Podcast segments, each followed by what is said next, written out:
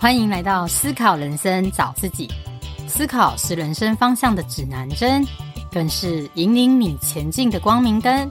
让我们一起思考，来找到自己吧。大家好，我是 Carol。今天要介绍的这本书《逆思维》，带给我蛮大的冲击，甚至颠覆我原有的认知。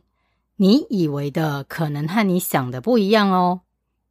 作者是亚当·格兰特，毕业于哈佛大学，是华顿商学院最具影响力的教授，也是畅销作家，更是正向心理学的权威。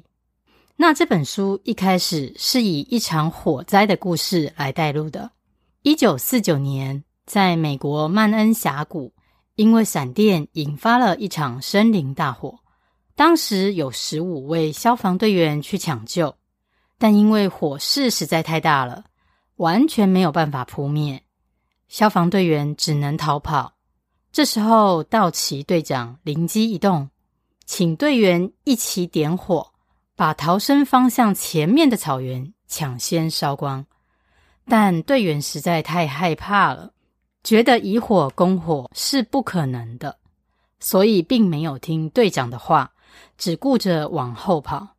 这时候，队长点起了火，抢先把眼前的草原烧光，用意就是来阻隔了可以烧的介质，让大火没有东西烧了就不再蔓延，同时并烧出了一个洞。这时候，道奇队长以湿手帕捂住口鼻，并趴在地面的洞上，靠着地面残存的氧气而逃过了一劫。事后，十五个消防队员。只有三人幸存，其余全部罹难了。除了道奇队长存活以外，另外两位同事是以迅速的速度才躲过了一劫。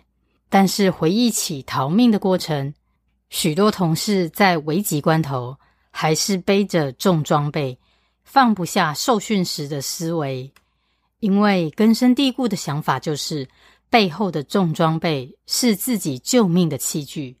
却忽略了奔跑时重装备就会是累赘，也因为背着重装备，又不相信以火攻火的原理，就因此丧命了。当然，在危急关头的时候，要再多想一下是很困难的。这也可看出一般人很难跳出惯性思维，对于改变现况感到害怕。再来，最著名的贾伯斯。其实他并不是 iPhone 的原创者，起初这个点子是他的工程师及研发单位多次向他提议的。原本是建议将 Apple 的畅销产品 iPad 加入手机的功能，但贾伯斯多次在公开场合说没有听过这么蠢的点子。但后来他也发现了这个点子的优势，进而推出了 iPhone 的问世。这就可看出来，贾伯斯是一位愿意接受自己错误、勇于改变的人。即便自己是误判，他也可以推翻这个论点，重新找到立基点再出发。难怪他这么成功。书中也提到辩论的艺术，辩论并不是拔河，而是共舞，也就是必须和对方协调，才能有共识。一般人会强调自己的观点，一直打压对方的论点，但通常争辩的越激烈，对方就会越反抗。就如北风和太阳的故事，北风越强烈，人就会越把外套紧抓，反而是温暖的太阳才会让人把外套脱下。所以，受过训练的辩论高手，并不会一直打压对方哦。而是会用开放式的提问来反问对方，让对手或听众进入状况，并一同思考，甚至也认同之前没有想到的盲点，进而赢得获胜。也就是，并不是对方的论点不好，而是有没有可能有其他更好的状况，是先前没有被考虑到的呢？因此，当我们想要说服别人，不是攻击他的想法，而是引导他来认同你的思维。但是如果我们什么事都习惯质疑，也有可能成为群体里面被讨厌的人哦。因为当然意见一致是比较好管理的咯，这是普罗大众的想法。所以对于提出反对意见的态度也非常重要。作者举出，一般人在思考会分为四种人格，分别是传教士、检察官。政治人物以及科学家。第一种传教士模式，与人交谈就像布道一样，老是将你深信不疑的信念作为宣扬，一直灌输自身的理念有多好。第二种是检察官模式，也就是习惯会用各种证据、数据啊来证明别人是错的，或者是有瑕疵的，会让人感觉是逻辑的恶霸。第三种政治人物模式，会努力游说，争取别人的认同与支持。第四种科学家模式，科学家会不断提出质疑并验证，比较不会自我设限，而会重新思考。对于一切保持谦逊以及好奇心，并力求突破。然而，传教士、检察官、政治人物这三种思考模式啊。都是比较站在自己的立场，并想要去说服别人。别人虽然无法反驳，但却也不喜欢被强制的感觉。但是科学家的思维是时时会醒思，看是否有其他可能性。这也就是书中提到，保持自信的谦逊是最理想的一种心态。保持怀疑的看法，重新学习，并重新思考。然而，不只是自己或他人需要重新思考哦。书中也提到，希望社会一起来重新思考。举例来说，知名的网红凤梨，几年前因为好友刺青师傅将十一个月的女儿托婴给一名保姆照顾，但才短短两天，女婴却身亡了。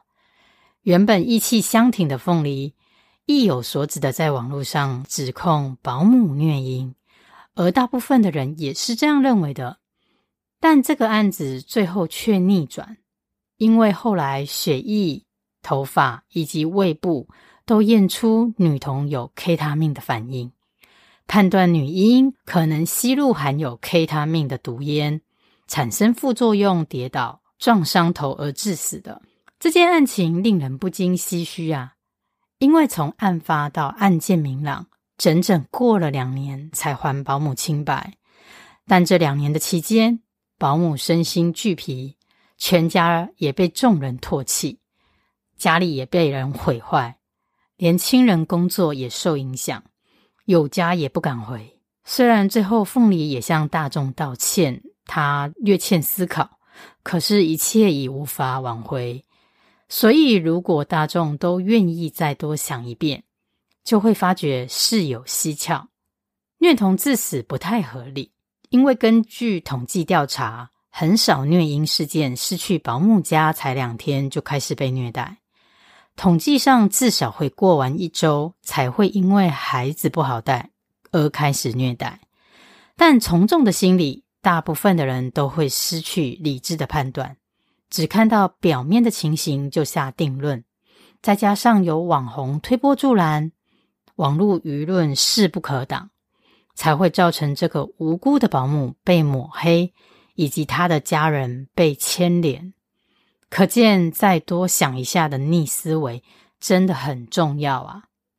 那书中也举了许多案例与故事，就连温水煮青蛙都是错误的典故。原本比喻待在舒适圈的危机，但实际上青蛙在温水里啊，一察觉不适，马上就会跳出来，根本不可能在温水中被煮熟了还不自知。那书中也提到，原先有一群学生打造出所谓的哈佛第一个线上社群网络，在就读大学前，他们已经将八分之一以上的大一新鲜人结合在社群网络里面。沟通交流，不过当时他们认为自己只是学生，没有进一步重新思考社群网络可以连接到更多学校的人，所以短暂的使用后，他们就放弃了这个网络，把它关闭了。五年后，马克·祖克伯在同一个校园开设了脸书 （Facebook），成了先进的企业家，让当时创立的那些学生错失了成为成功企业家的良机哦。我觉得这本书真的很大推哦。如果每一件事情我们都能再多想一下，也许就会有不同的观点与启发，甚至会带给我们不同的视野与可能性。不是一定要和别人不一样，而是不要害怕改变。这不只关系个人，也关系了整个社会的发展，值得大家省思。那我最喜欢书中的两句金句：“想法转个弯，人生路更宽。”以及“翻转为局的解答，并不一定在前方，而在你的每一个想不到里面。”今天的分享，希望大家喜欢。那我们下周见哦！谢谢收听。我的节目会固定在每周四上架。若您喜欢我的节目，欢迎追踪我的粉专“思考人生找自己”。这里会提供一些文字稿以及金句与您分享。也欢迎追踪我的 IG，一起连接，互相交流，并恳请支持。欢迎到 Apple Podcast 或 iTunes 给予五星评分或留言。您宝贵的意见将是我持续创作的动力，或请小额赞助，请我喝杯咖啡，我都会非常非常感谢您。谢谢收听，我们下周见哦。